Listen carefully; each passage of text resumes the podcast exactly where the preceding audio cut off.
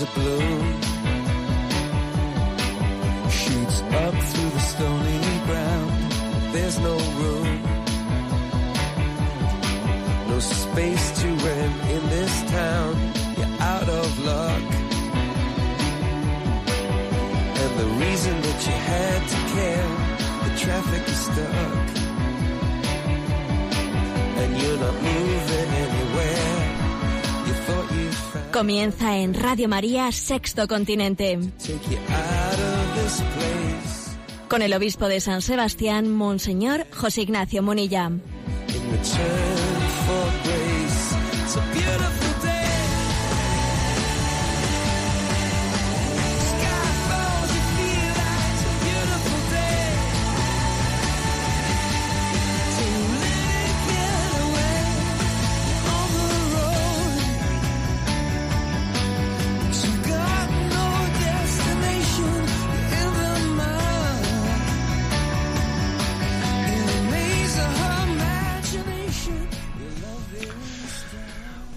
Cordial saludo a todos los oyentes de Radio María. Un día más, con la gracia del Señor, proseguimos este programa llamado Sexto Continente, que lunes y viernes de 8 a 9 de la mañana realizamos aquí en Radio María. Eh, Este programa tiene la característica de tener una interacción con los oyentes a través también de las, de las redes sociales, a través de la cuenta de Twitter, arroba obispo Munilla, a través del muro de Facebook y de la cuenta de Instagram que llevan también mi nombre personal. Y además también a través de una cuenta de correo electrónico, sextocontinente arroba. Bueno, vais a, vais a permitirme que así haga una entradilla del programa comentando pues uno de los mensajes enviados a las redes sociales esta semana que he visto que ha tenido más eco y más comentario entre vosotros. Prefiero un fracaso en la verdad que una victoria en la mentira. Es mejor decir la verdad que duele y luego sana que inventar mentiras que consuelan y luego matan. Bueno, esta reflexión creo que nos recuerda que somos hijos de la luz y que nuestra vocación es buscar la verdad en la seguridad de que la verdad nos hará libres. El error del hombre puede ser el de olvidarse de esto y buscar los consuelos. Buscar consuelos. Y entonces cuando el hombre busca como el fin de su vida buscar consuelos, en vez de buscar la verdad, está como cambiando ¿eh? el consuelo de la verdad por los consuelos. Y es como buscar atajos. ¿eh? Buscar atajos atajos para no pasar por la cruz, que siempre suele ser así. Cuando buscamos atajos es a ver cómo me escaqueo de la cruz. Pero en realidad la, gran, la gran tentación está en, en pensarse que puede haber consuelos fuera de la verdad. Son pan para hoy y hambre para mañana. Mentiras que consuelan y luego matan. Nosotros buscamos la verdad de Dios, sabiendo que esa verdad de Dios, aunque sea exigente, pues finalmente será consoladora. Tal vez nos, nos resulte dolorosa, nos purifique, pero finalmente nos sanará. Nos sanará. Bueno, pues eh, con, este, eh, con esta vocación vamos a iniciar este programa. Eh, en él intentamos buscar la luz de Dios, buscamos discernir en este programa desde la mirada de Dios que, y desde, desde el querer de Dios, que no siempre coincide con, el nuestro y que supone muchas veces una, un- una necesidad de purificación por nuestra parte para poder llegar finalmente eh, a abrazar el querer de Dios. Pero sin duda alguna, esa purificación, que parece dolorosa, será, será la, es, ¿no? Pues es la condición ineludible para nuestra felicidad. Bueno, pues sabéis que este programa a veces solemos solo en el desarrollar algunas, así, algunos temas más centrales y solemos mm, dejar la, para la parte final del programa pues la intervención de los oyentes. Bueno, pues en esta ocasión vamos a hacer el programa monográfico atendiendo distintas preguntas de los oyentes que tenemos ahí acumuladas y que queremos también darles respuesta. Cristina está en la, en la emisora en Madrid y a Cristina le vamos a pedir que nos vaya presentando pues las, eh, las preguntas que hemos ido seleccionando en esta semana. Buenos días, Cristina. Muy buenos días, monseñor. Bueno, pues vamos una por una con ellas. Perfecto. La primera es de Antonio de Madrid, que nos plantea lo siguiente. A lo largo del jubileo de la misericordia estamos escuchando casi de forma ininterrumpida sermones sobre la misericordia por tierra, mar y aire.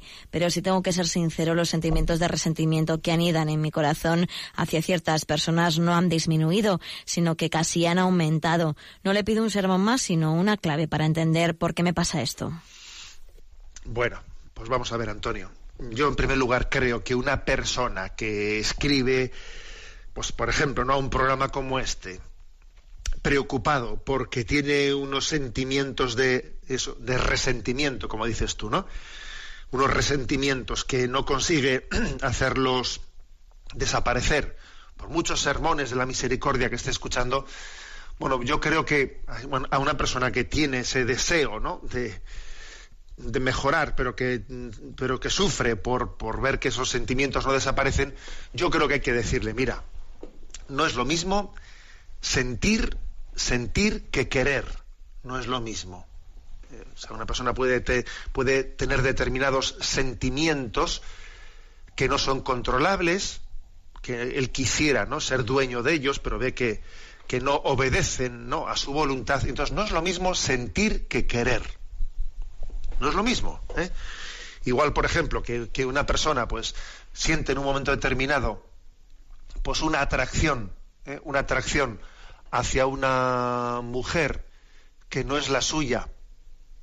Y entonces dice uno, oye, cuidado, ¿eh? que, que, mi querer no es ese, mi querer es la plena fidelidad a mi esposa, por lo tanto yo distingo lo que es un sentimiento que se me ha pasado, que se me ha cruzado por ahí y sé cortarlo, no le doy pábulo, no tonteo, no flicteo con ese sentimiento que he sentido, porque mi voluntad es otra cosa, ¿no? Y hay mucha gente que confunde, pues eso, que si, si he sentido eh, pues hacia, hacia otra mujer, no sé qué tipo de atracción o de, pues ya parece que eso es mi querer, no, no es mi querer.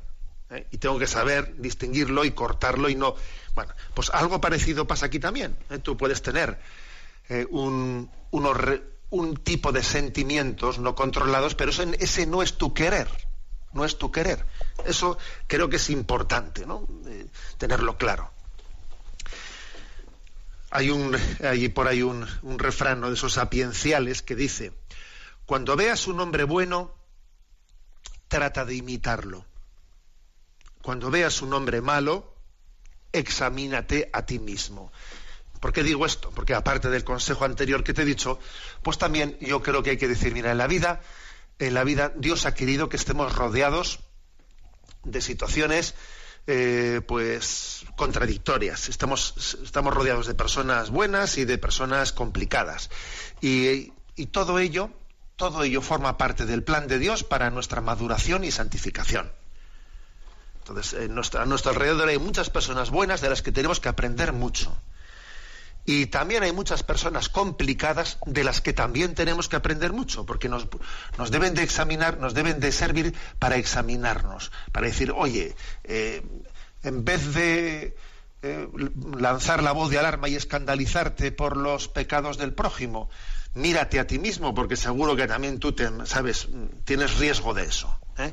O sea que, que no estemos esperando a que el mundo sea perfecto para, para empezar a a vivir en intensidad, sino que es que Dios mismo quiere que este mundo imperfecto sea parte de su, de su plan para, para purificarnos y santificarnos. ¿eh? En fin, este, este es Antonio el, el, consejo que te daría. También a mí me suele ayudar mucho, me suele ayudar mucho de vez en cuando recordar que nuestro enemigo, nuestro, no nos equivoquemos de enemigo, me lo habéis escuchado muchas veces, nuestro enemigo es Satanás, nuestro enemigo no es nadie de carne y hueso. Es alguien que me caiga mal, alguien que me hace la vida imposible. No, ese no es mi enemigo. Mi enemigo es Satanás. También esto, creo que este principio es importante. El olvido de la existencia de Satanás y de su acción tentadora es un olvido del que se desprenden muchos males. Uno de ellos suele ser el, el estar alimentando rencores, porque uno se, se equivoca de enemigo cuando se olvida de la existencia de Satanás otro principio también que te puede ayudar. Pero en cualquier caso, yo creo, Antonio, que, que alguien como tú que escribe un programa y que sufre porque sus resentimientos no desaparezcan, yo te diría, tú, tú una cosa es lo que, lo que sientes y otra cosa es lo que quieres, ¿no? Y Dios, y Dios está Dios está especialmente pidiéndote tu querer. Eso es lo que es lo que Dios te pide, te pide tu querer, aunque no seas dueño, ¿no? Eh, dueño absoluto de tus sentimientos. Bueno, adelante Cristina con la siguiente pregunta. ¿eh? María nos comparte, soy esposa y madre de cuatro hijos de corta edad, 13, 9, 7 y 4 años. Estoy entregada a mi misión y procuro cuidar con esmero la educación de los niños. Desde que tuve mi conversión en 2013, antes ni me lo había planteado, me preocupaba el tema de las celebraciones de la fiesta de Halloween, que tan de moda entre nuestros pequeños está. Salvo mi hijo mayor, los demás van a un colegio público en el que a esta fiesta se le da mucha importancia. Los niños deben ir disfrazados de algún motivo siniestro, decoran todo el colegio con calaveras y demás artículos fúnebres. De hecho, hasta los profesores se disfrazan ese día. A mí todo esto me fastidia enormemente, pero no tengo el valor de dejarles sin disfraz, pues a ellos, lógicamente, les apetece ir como al resto de sus compañeros. Mi pregunta es la siguiente. ¿Hay que relativizar en este tema o, por el contrario, posicionarnos frente al colegio y plantarle cara? Si de mí dependiera, no dudaría en hacerlo, pues siempre me ha motivado y no me asusta el remar contracorriente, pero en este caso no sé si le estaría haciendo daño a los niños, puesto que ya hace dos años uno de ellos fue con unas alas de ángel y toda la clase se rió de él. No sé si radicalizar nuestra postura se volvería contra ellos y hasta contra la propia religión. También me pregunto por qué la Iglesia no ofrece a través de las parroquias, por ejemplo, una alternativa sólida, aunque ya algún año han hecho una fiesta de Holy Wings, atractiva y bonita para nuestros pequeños y al final nos vemos invadidos por todas las tiendas de calaveras, calabazas, etcétera, y arrastrados por todo esto. Bueno, decir que esta pregunta que hemos seleccionado de María eh, pues ha llegado en medio de, de, unas cuantas preguntas de los oyentes en torno a ese tema de Halloween, algunas preguntas también manifestaban el sufrimiento pues porque tenían sus hijos en colegios religiosos de, titularidad religiosa que sin embargo también hacían esta fiesta de Halloween dentro del colegio y, bueno pues distintas situaciones digamos que la pregunta tiene distintas variantes según eh, según la situación en la que la formule cada uno bueno, en primer lugar decir que en el caso, ¿no? En el caso de que, de que sea la escuela católica la que esté fomentando la fiesta de Halloween, me parece un error especialmente grave. Porque, hombre, si no, si no vamos a tener la capacidad en nuestra propia escuela, si no vamos a tener la capacidad de, de, ir poniendo las bases para tener una cultura alternativa y para tener una cultura alternativa cristiana, pues entonces, ¿para qué queremos la escuela católica? ¿Para qué queremos la escuela católica si, si no somos capaces de ofrecerles a los jóvenes que van a ella pues un, un ambiente distinto? ¿no? Comentaba una pues una, una de las oyentes que ha formulado la pregunta pues que la escuela católica la ve cuando ella ha pedido que, porque, cómo se organiza eso en la escuela, pues que los responsables le han dicho que es que también es un poco pues por, por acercarse a la cultura eh, anglo, anglófona, un poco, una explicación un poco absurda. ¿eh? poco absurdas. Creo que es cierto que, si nosotros tuviésemos no pues una eh, yo diría una, una conciencia mayor de que la fe genera cultura, pues eh, seríamos capaces de pues mm, de hacer incluso una, como aquí se dice con ese nombre de Halloween, ¿no? pues una especie de, de celebración alternativa a la visión macabra de la muerte.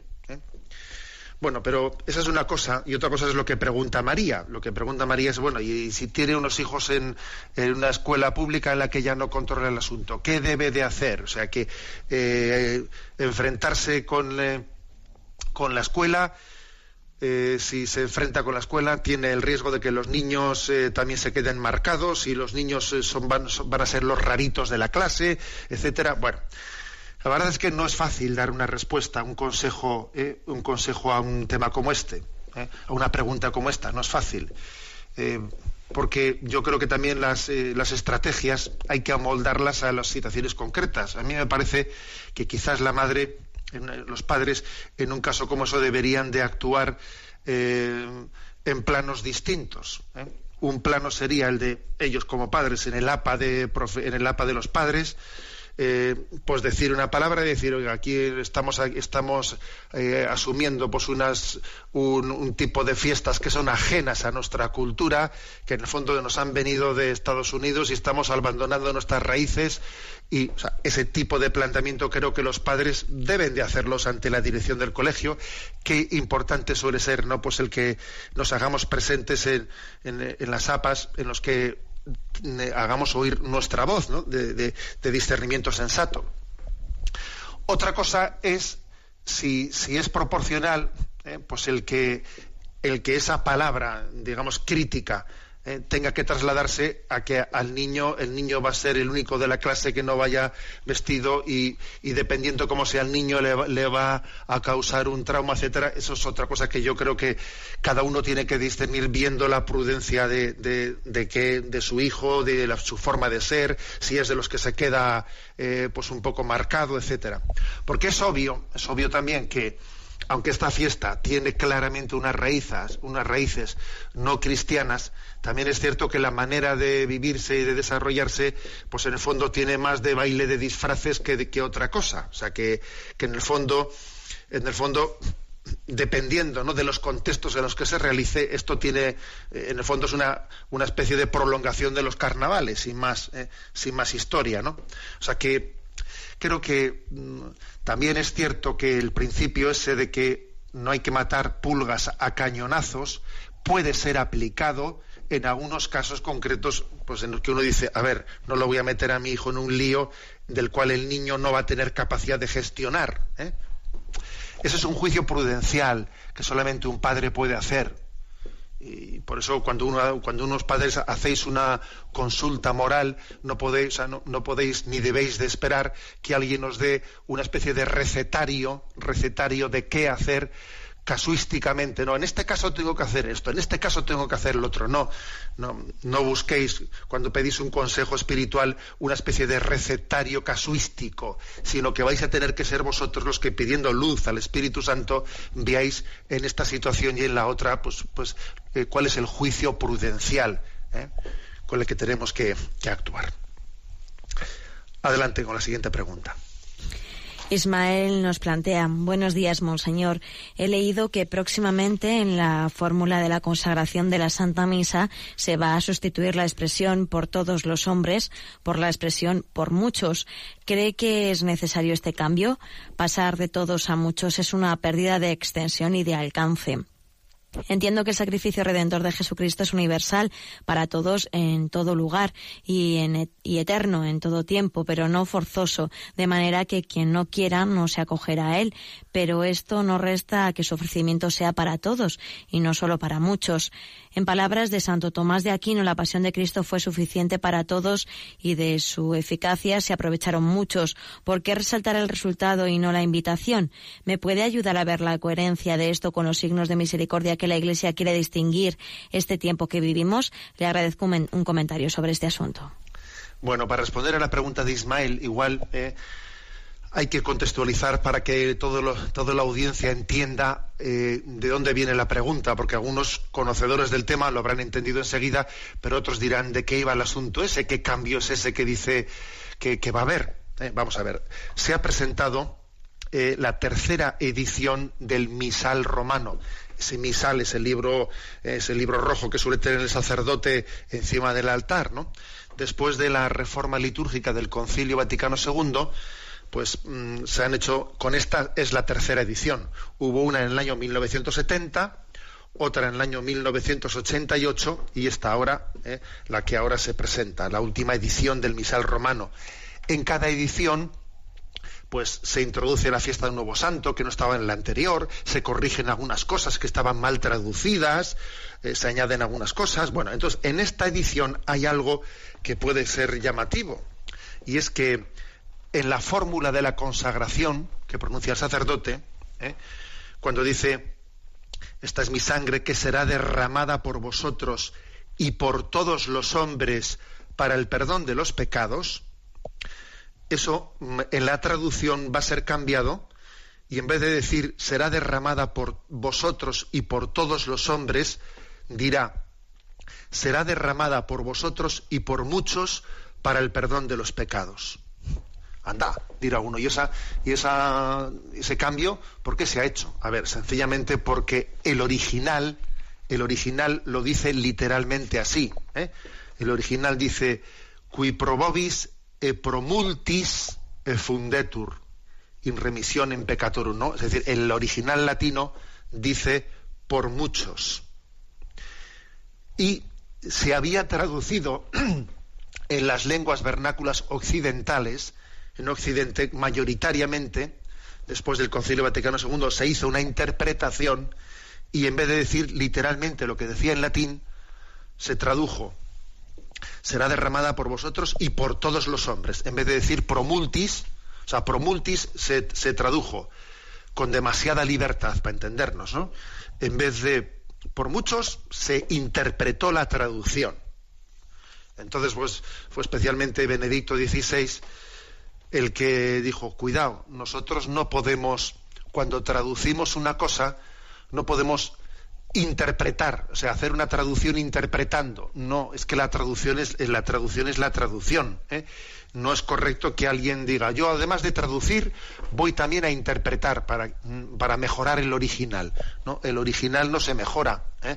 A ver, las palabras, estas palabras de la consagración están tomadas literalmente ¿eh? también de la Sagrada Escritura, ¿eh? con lo cual no sería correcta, correcto pues que, se aproveche la traducción para que además también se haga una interpretación de lo que quiso ¿eh?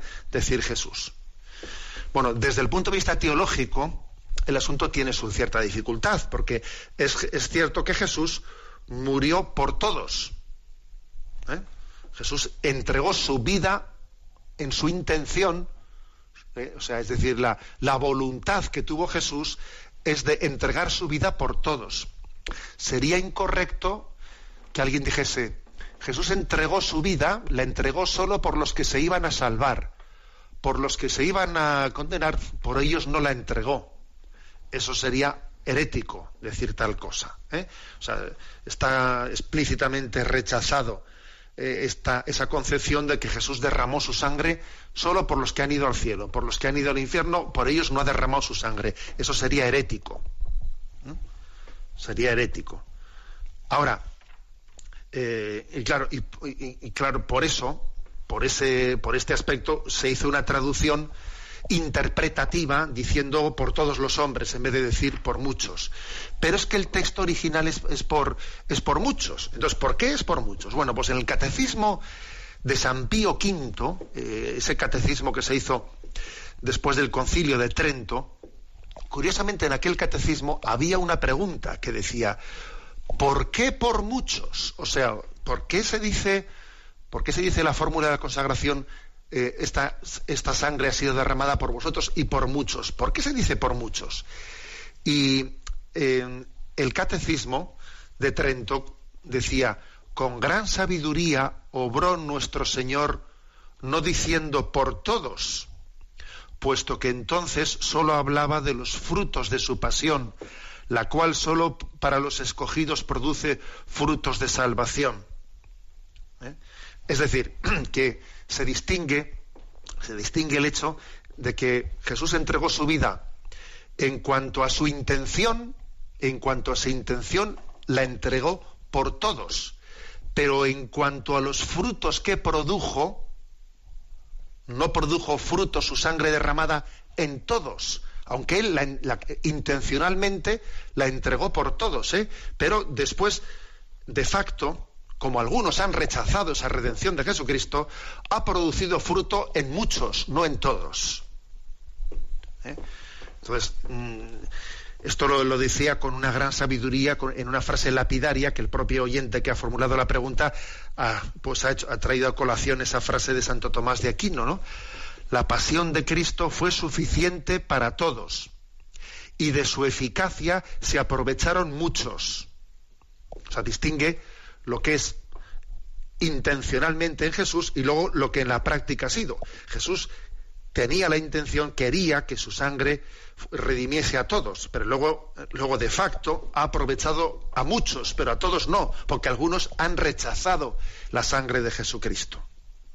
Bueno, por eso, eh, por eso digamos, la, el original es cui probobis e, e promultis e fundetur, eh, que se entregó por vosotros y por muchos. Eh, y entonces ahora, en esta reforma de la tercera edición del, del, misal, se va a poner literalmente la traducción. ¿eh? La traducción que escucharemos a partir de marzo, que es cuando entra en vigor este misal, será esta. Será la, mm, literalmente sangre derramada por vosotros y por muchos para el perdón de los pecados como digo, el latín no ha cambiado nunca. esto es un poco algo parecido al, cambio que se hizo en la traducción del Padre Nuestro. No es que el Padre Nuestro hubiese cambiado. ¿eh? Lo que pasa es que había traducciones distintas, distintas y había que unificarlas. ¿eh? Pero hay que decir que, por ejemplo, en todos, en todos los ritos orientales, griego, siríaco, armenio, e idiomas eslavos, siempre se tradujo por muchos, eh, por multis. O sea, nunca se hizo esa traducción interpretativa que quizás se tuvo un poco el atrevimiento de hacer indebidamente en las lenguas occidentales. Con lo cual, digamos, ahora nos unificamos en toda la Iglesia Católica, en todo el mundo, traduciendo el promultis, pues por muchos, literalmente, tal y como dijo Jesucristo. ¿eh? A mí me parece que se trata de que nos demos cuenta de que, de que la Iglesia es ser, o sea, la Iglesia no puede eh, ser dueña de la palabra de Jesucristo y en cada momento hacer de ella acomodaticiamente. No, a ver, o sea, nosotros somos eh, siervos y esclavos de la palabra de Jesucristo y no podemos decir, voy a, en vez de traducir, voy a reinterpretar lo que dijo Jesucristo. Un momento, tú, no, tú no eres quien para reinterpretar nada. Tú di lo que, lo que dijo Jesús. Obviamente luego tendremos que hacer una explicación al pueblo de Dios para que no se haga un lío, una explicación del estilo como la que estoy haciendo yo ahora. Ya intentaremos ser un poco más sencillos que lo que estoy ahora haciendo, ¿no? Pero esto también, esto que digo, ilumina también, ¿eh? ilumina hasta qué punto los sacerdotes debemos de ser fieles utilizando el misal y no y no teniendo el atrevimiento indebido de cambiar palabras del misal según un sacerdote está, está celebrando la liturgia. Porque claro, si la Iglesia tiene ahora tanto cuidado en que la traducción sea, eh, o sea, la versión del misal sea literalmente traducción del original, y luego después el sacerdote, cuando utilice el misal, si va a tener el atrevimiento de cambiar cosas, pues es una, una contradicción. ¿eh? La Iglesia no es dueña de la palabra de Dios sino que es sierva de ella y por eso tiene mucho esmero y mucho cuidado en que cuando, cuando traducimos la palabra de Dios, la traducimos, no la reinterpretamos, ¿eh? porque, porque eso podría tener un riesgo muy grande de que un riesgo de que estemos proyectando nuestros esquemas en la palabra de Dios ¿eh? y cambiando la palabra de Dios para hacerla un poco, digamos, acorde con nuestra mentalidad y eso no sería correcto. ¿eh? Por lo tanto, esa es la explicación de por qué en esta nueva edición del misal la fórmula de la consagración dice será derramada por vosotros y por muchos, por multis, ¿no? para el perdón de los pecados. Bueno, mañana Santa Teresa. Mañana es día de Santa Teresa y vamos a escuchar eh, alguna de las mm, de, los cantos que hacen referencia a esas poesías que escribió nuestra santa mística. Vuestra soy, para vos, para vos nací, que mandáis hacer de mí.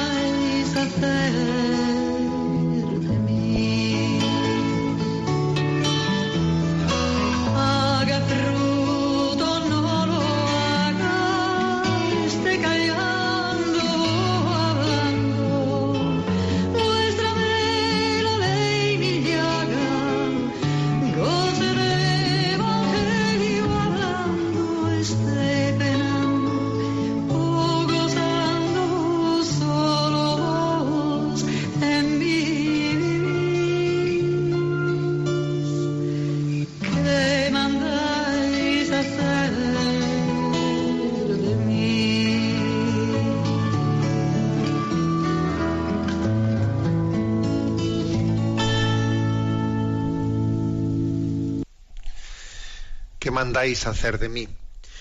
Bueno, pues continuamos en esta edición especial de Sexto Continente en la que estamos eh, pues dedicándola de una manera pues monográfica a atender distintas consultas eh, que nos han presentado los oyentes en la cuenta de correo electrónico sextocontinente arroba radiomaria.es, eh, que es especialmente el lugar en el que podéis pues presentar vuestras preguntas. Eh, también es verdad que algunos pues las formuláis a través del muro de Facebook eh, o de la cuenta de Instagram o también de la cuenta de Twitter, pero especialmente esa cuenta de correo electrónico es el lugar, digamos, más fácil en que uno puede escribir con más, digamos, profusión las preguntas. Adelante, Cristina, con las preguntas. La siguiente es de Fernando Penella, que nos dice, saludos, monseñor. Mi consulta es que dice nuestra Madre la Iglesia sobre lo que se puede o no hacer con las cenizas tras la incineración.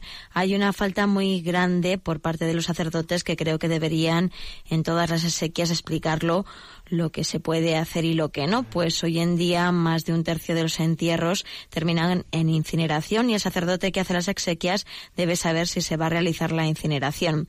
Me ha pasado a mí con la muerte de un amigo, todos católicos, el sacerdote no dijo nada en las exequias y luego me he enterado que las han tirado al mar porque eso quería el difunto, convencido que aquí se ha hecho por ignorancia de la doctrina y la falta de información. Gracias, roguemos a Dios que nos dé buenos y santos pastores. Bueno, la verdad es que no sé si hay que estar siempre hablando de ello en todos los casos, pero por lo menos sí de vez en cuando, porque un tema sobre el que no se habla nunca, ¿eh? pues al final se generan dudas sobre él. ¿eh? Entonces creo que es cierto que ha habido pues un silencio demasiado prolongado sobre, mm, sobre la última de las obras de misericordia, sobre lo de enterrar a los muertos. Especialmente digo que es un silencio demasiado prolongado eh, porque como se ha introducido en estos últimos años mucho la incineración, pues muchas personas han entendido que en el caso de que el cuerpo se incinere en vez de enterrarse, entonces ya pues eh, eh, ese mandato de las obras de misericordia de enterrar a los difuntos ya no tiene lugar, ya no tiene efecto, porque ha sido incinerado. Pero sin embargo, nosotros afirmamos que indistintamente, haya sido eh, la descomposición del cuerpo, haya seguido un proceso natural o haya sido artificialmente acelerada por la incineración, al final lo de enterrar a los muertos, enterrar a los difuntos, tiene un sentido de, de hacer un signo en la espera de la resurrección que poco importa que haya habido incineración o, haya habido una descomposición paulatina natural. El asunto es hacer el signo en la esperanza de la resurrección. ¿eh? Por lo tanto, creo que, es cierto que el silencio por nuestra parte ha introducido una ignorancia y, del cual creo que también somos, culpables. Bueno, estamos a punto de terminar el año, o sea, el jubileo de la misericordia. Yo precisamente estaba pensando en estos días escribir una carta, una carta con motivo de, pues de que también se acerca el Día de Todos los Difuntos, y está a punto y casi coincide, ¿no? Porque además eh, va, a concluir el jubileo de la misericordia en el mes de noviembre. Se nos ha invitado mucho a practicar las obras de misericordia en este jubileo. Bueno, ahora que, va, ahora que está a punto de terminar el jubileo, centrémonos, o sea, recordemos también la última de las obras de misericordia, ¿eh? en los últimos días del jubileo de la misericordia, enterrar a los difuntos. Viene perfectamente esto para hacer esta catequesis. Termina el jubileo, vamos a, fijarnos también en la última de las obras de la misericordia. Por cierto que eh, una película preciosa que muchos habréis visto, Little Boy, esa película de Eduardo Verástegui, la de un niño que cuya fe movía montañas, ¿no? Esta película también plantea la cuestión de, de, las obras de misericordia. Al niño también un sacerdote le da como la clave de tú practica las obras de misericordia y cuáles son, ¿no?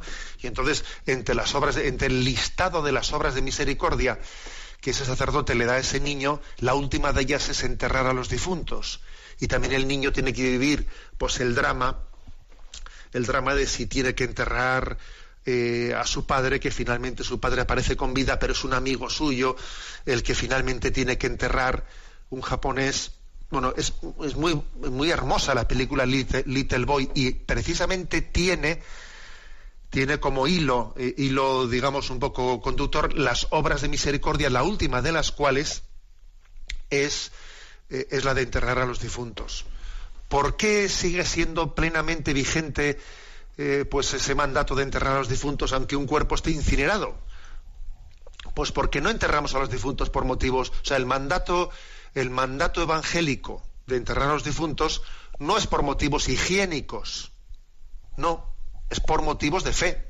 O sea, es por hacer un signo de fe. O sea, que no es cuestión higiénica. Ah, como ya está incinerado, no, pero si, la cuestión no es esa, si la cuestión es hacer un signo de esperanza en la resurrección. ¿eh? Y por cierto, hace pocos días pude hacer un día, un día de monte y me llamó la atención ir por algunos, por algunos lugares y ver que en algunos sitios, en, algunos, en algunas esquinas de los montes, donde alguien había eh, desparramado, ¿no? había aventado las cenizas de algún ser querido, se ve que después se queda insatisfecho de haber allí aventado las cenizas y allí finalmente acaba poniendo pues, una pequeña placa de, en memoria de las cenizas que alguien aventó en un sitio. es curioso, o sea, se, se está queriendo, ¿no? O sea, se prescinde del enterramiento, de dar sepultura, y luego uno en su interior se da cuenta de que tiene necesidad de, de tener también un signo, un lugar en el que se evoque la esperanza de la resurrección de esa persona y termina poniendo una placa en el sitio en el que aventó las cenizas. Fíjate tú. ¿eh? O sea, rechazamos una cosa que luego finalmente tenemos que, casi fabricar artificialmente. Me llamó la atención dando, haciendo una marcha al monte hace unos días, ver cómo había unas placas por ahí colocadas a posteriori de haber aventado, ¿no? Pues porque también digamos que el signo de fe también responde a una necesidad antropológica, que es la de guardar memoria de nuestros difuntos. ¿Mm? Bueno, pues eh, oh, tenemos una buena oportunidad ahora, ¿eh? en el final del jubileo de la misericordia, de termina el jubileo de misericordia. Fijémonos en la última de las obras de misericordia. ¿eh? Quien pueda que vea la, la película Little Boy, que no le va a decepcionar. Adelante con siguiente, la siguiente pregunta. Daniel Díaz, en estas fechas cercanas al Día del Domún, nos plantea qué son las misiones, cómo discernir si el Señor te llama a las misiones y qué carismas tiene la Iglesia Católica en misiones. Bueno, pues es verdad que tenemos pronto el día de, em, del Domun. Si no me equivoco, el día del Domun, pues eh, lo tenemos este año el día 23 de, 23 de octubre. Sin duda el concepto de misiones ha cambiado mucho ¿no? en las últimas décadas. Nosotros hemos tenido un concepto de misiones como algo, mm, digamos, territorial. ¿eh? Los, lugares de misión, las misiones eran, unos sitios. Las misiones eran unos sitios geográficamente lejanos a nosotros, que estaban en África, aquí o allá, ¿no? Somos conscientes de que eso, de que eso, eh, hay hubo un libro hace ya muchos años escrito Francia, tierra de misión, hace muchas décadas, diciendo, mira, Francia es tierra de misión, Occidente es tierra de misión, ¿eh? con lo cual esa concepción de que misiones es otro lugar que está allí lejos, pues obviamente eso eh, ha cambiado mucho y, necesitamos también eh, entender realmente lo que son las misiones. Las misiones no son un sitio, no son un lugar. Las misiones es una llamada de Jesucristo a llevar el Evangelio. ¿Ah? Y el lugar en el que estamos es tierra, es tierra de misión, sin duda alguna. ¿eh? España es tierra de misión en este, en este momento. España es tierra de misión. Es el primer concepto está claro. Segundo, eh, todos tenemos una vocación misionera por el bautismo. Lo de id y haced discípulos a todos los hombres, ese id Jesús se lo dijo no a algunos, se lo dijo a todos. ¿eh? A todos sus discípulos recibieron la llamada de Jesús de, ser testigos, testigos del Evangelio. Tenemos, por lo tanto, una vocación misionera inherente, ¿no? dentro de nosotros. Que cada uno, pues después, según su estado de vida, eh, según su estado de vida, pues desarrollará de una manera o de otra manera, pero la vocación a ser testigos del Evangelio es de todos. Y es verdad que a veces, pues en, una, en otro contexto muy clerical, de, eh, de una imagen de una iglesia muy clerical, pues eh, parecía como si ese llamamiento a la misión, pues lo tuviese únicamente, pues un, pues pues una especie de casta. ¿eh? La casta se derrotaron, la casta de los religiosos se dedican a eso, nosotros nos dedicamos a otra cosa. Son, son conceptos que, tenemos que, purificar, obviamente. Todos tenemos ese, eh, ese, mandato. Otra cosa es que cada uno, según su estado de vida, lo desarrolla de una manera o de otra. Pero, pero por ejemplo, sí que puedo deciros una cosa y es que cuántas, ¿no? Cuántas eh, personas he conocido que, por ejemplo, cuando han, pensado en cómo, qué podría hacer yo por las misiones, han sentido que las misiones son como, como un hijo más, como un hijo suyo, y que a veces, por ejemplo, recuerdo una, una persona, conozco una persona que tiene, que tiene cuatro hijos, y siempre, ¿no? A sus hijos les ha dicho que sepáis que nosotros no somos, que, en esta familia no hay cuatro hijos, sino que somos cinco, porque el quinto hijo son, son las misiones. ¿eh? Y cuando nosotros repartamos nuestros bienes, las vamos a repartir entre cinco hijos. O sea, que recordad que tenéis un quinto hermano, que son las misiones. O sea, pues me, impresionó siempre conocer esa familia, que transmitió a sus hijos que el día que ellos, que los padres repartiesen su herencia, lo iban a hacer en cinco partes, no en cuatro. Iban a incluir también a las misiones en ella. Y yo he conocido siempre a esos hijos habiendo asumido eso de que nosotros tenemos un quinto hermano, que son las misiones. O sea, la misión de la Iglesia de ir y predicar, ¿no? Bueno, o sea que supone esto también un purificarnos en nuestra concepción, ¿eh? nuestra concepción de las cosas. Eh, está claro que en un tiempo, pues países como Bélgica, países como Holanda, fueron después de la Segunda Guerra Mundial los que más misioneros enviaron a todas las partes del mundo y ahora fíjate cómo está Holanda, fíjate cómo está Bélgica, madre mía, ¿no? O sea, nosotros ahora tenemos, en gran medida, ¿no? Tenemos que ser receptores de una fe fresca de, que, se vive en este momento, pues en, países que en un día, en un tiempo les llamamos países de misión y que ahora pueden ser fuente, foco de evangelización para nosotros. ¿eh? Eso también es así. Y también decir otra cosa, que otro fenómeno que se ha producido es que el flujo de misioneros de unos países hacia otros, pues está también teniendo lugar de lo que tradicionalmente eran algunos países de misiones hacia otros países también de misiones. Por ejemplo, pues es, muy frecuente encontrarse misioneros de Colombia en algunos países de África o misioneros de unos países de África en otros países de África. O sea que, que la transversalidad ¿eh? en la que tienen lugar las misiones pues es muy diferente en unos sitios y en otros sitios. ¿no? Bueno, es verdad que existen eh, carismas específicamente misioneros, por ejemplo el de los padres blancos o, eh, otros, otro tipo de, congregaciones religiosas, pero a mí me parece que en torno a la pregunta que hace Daniel, ¿no? Hace Daniel, creo que tenemos que extender, ¿no? O sea, tener un concepto más, digamos, aquilatado de lo que son las misiones en este momento. Las misiones en este momento eh, son la llamada, eh, la llamada de Jesucristo a hacer presente el Evangelio allí donde Jesucristo no es conocido. Y ojo, creo que tenemos que ir purificando también esa visión de que las misiones son ayudar a los, ayudar a los pobres. ¿eh? Las misiones no son necesariamente ayudar a los pobres, porque puede haber eh, países como Japón o países que en sí son, son muy ricos o, que tienen un nivel económico muy superior al nuestro que necesiten, ¿eh? o sea, que están necesitadas de llevar, de llevar a Jesucristo. Luego, no confundamos las misiones con la acción social ¿eh? con los pobres, que obviamente en muchos lugares sí va unida, pero en otros lugares no es, una cosa que, que, es claramente distinguible, una cosa de la otra. Bueno.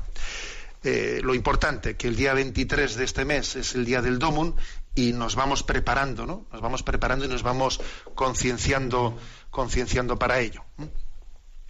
Vamos a escuchar otra, otra canción en esta víspera de, del día de Santa Teresa. Vivo sin vivir en mí.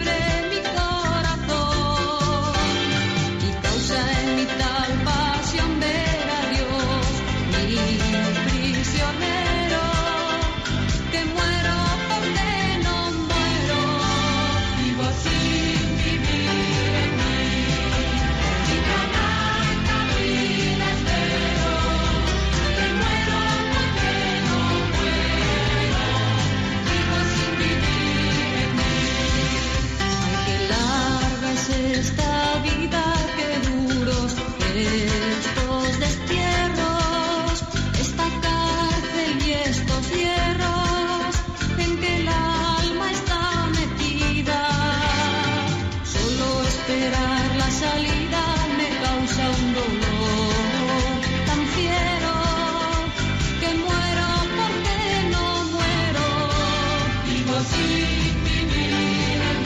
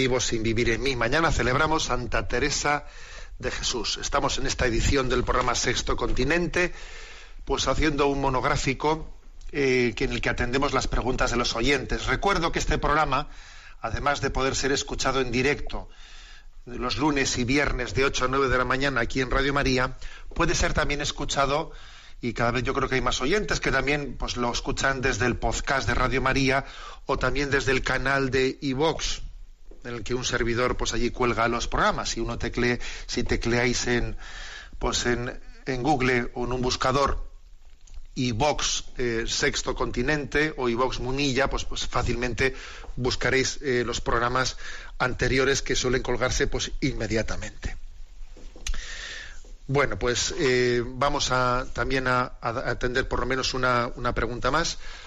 Cristina, si nos la presentas. Sí, el mismo oyente de la pregunta anterior, Daniel Díaz, nos plantea una segunda cuestión. Quisiera preguntarle sobre el materialismo, cómo conseguir no ser materialista, cómo luchar contra el materialismo en el seno de la familia, cómo ayudar a la persona que sufre de ese mal. Bueno, pues me parece importante que alguien se, o sea, que, tengamos la preocupación, ¿no? De, no ser esclavos del materialismo, porque es verdad que el increíble progreso económico, pues que ha vivido pues Occidente ¿eh? en las últimas décadas nos ha arrastrado sin darnos cuenta pues hacia un craso materialismo, o sea, sin darnos cuenta.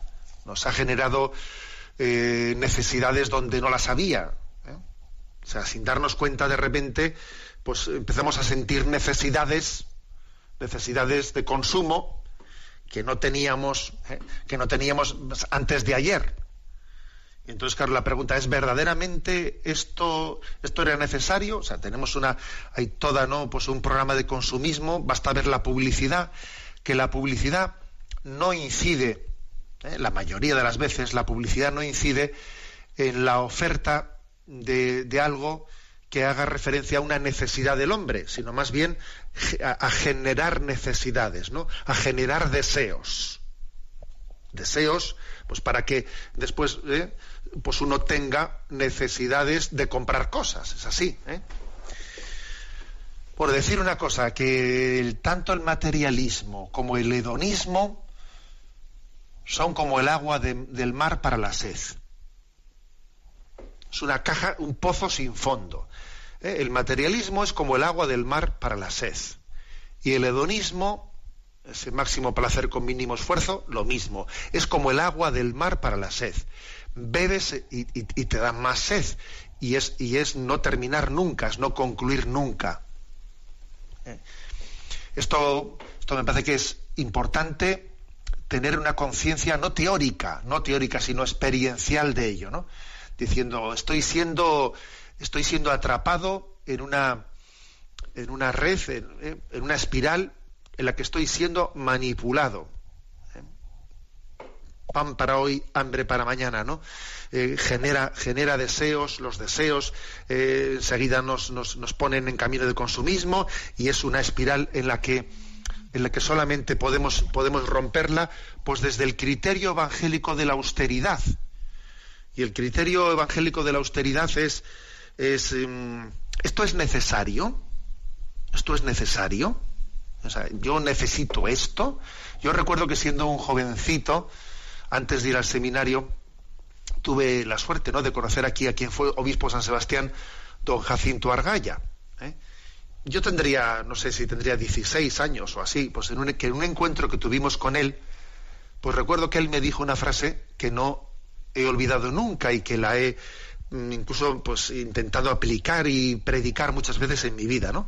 Entonces don Jacinto Argaya me dijo, mira, José Ignacio, que hay dos maneras de ser rico, ¿eh? una es tener mucho y otra es desear poco, desear poco. O sea, que mis deseos, mis deseos se ajusten, se ajusten a mis necesidades, ¿eh? a mis necesidades. Entonces, la austeridad, la austeridad es una virtud que permite que es indispensable para poder ser libres. El que no es austero no es libre, no es libre. El que no es austero es la persona más manipulable que pueda existir, manipulable por aquí y por allá. O sea que también la lucha contra el materialismo es la lucha por la libertad del hombre. Creo que estos criterios tienen que ser introducidos también en el seno de la familia, que en el seno de la familia nos tenemos que acostumbrar a, vivir en la austeridad, pues con la ropa, con esto, con lo otro, a, acostumbrarnos a compartir las cosas. Y voy a decir una cosa, ¿eh? que el materialismo, el materialismo no le gusta ¿eh? tener a la familia como interlocutora. Eh, el materialismo le gusta tener al individuo como interlocutor. ¿Por qué? Pues porque la familia economiza mucho más. La familia eh, tiene capacidad de repartir los recursos y consumir menos. El consumismo, el materialismo, prefiere tener como interlocutor a cinco individuos sueltos que a una familia de cinco. Porque esos cinco individuos van a consumir muchos más que una familia de cinco miembros. Luego, contra el materialismo, familia. Contra el materialismo, familia. Pero obviamente una familia que luche por la austeridad, una familia que, que, que eduque, ¿no? Eduque en el que se puede ser feliz con poco. Y en que hay dos maneras, ¿no? De, es decir, que nos tenemos unos a otros. Si nos tenemos unos a otros, somos felices estando unos con otros, ¿no? Sin que la felicidad tenga que venir de, de un consumismo externo a la familia misma. Tenemos el tiempo cumplido. La bendición de Dios Todopoderoso, Padre, Hijo y Espíritu Santo descienda sobre vosotros. Alabado sea Jesucristo.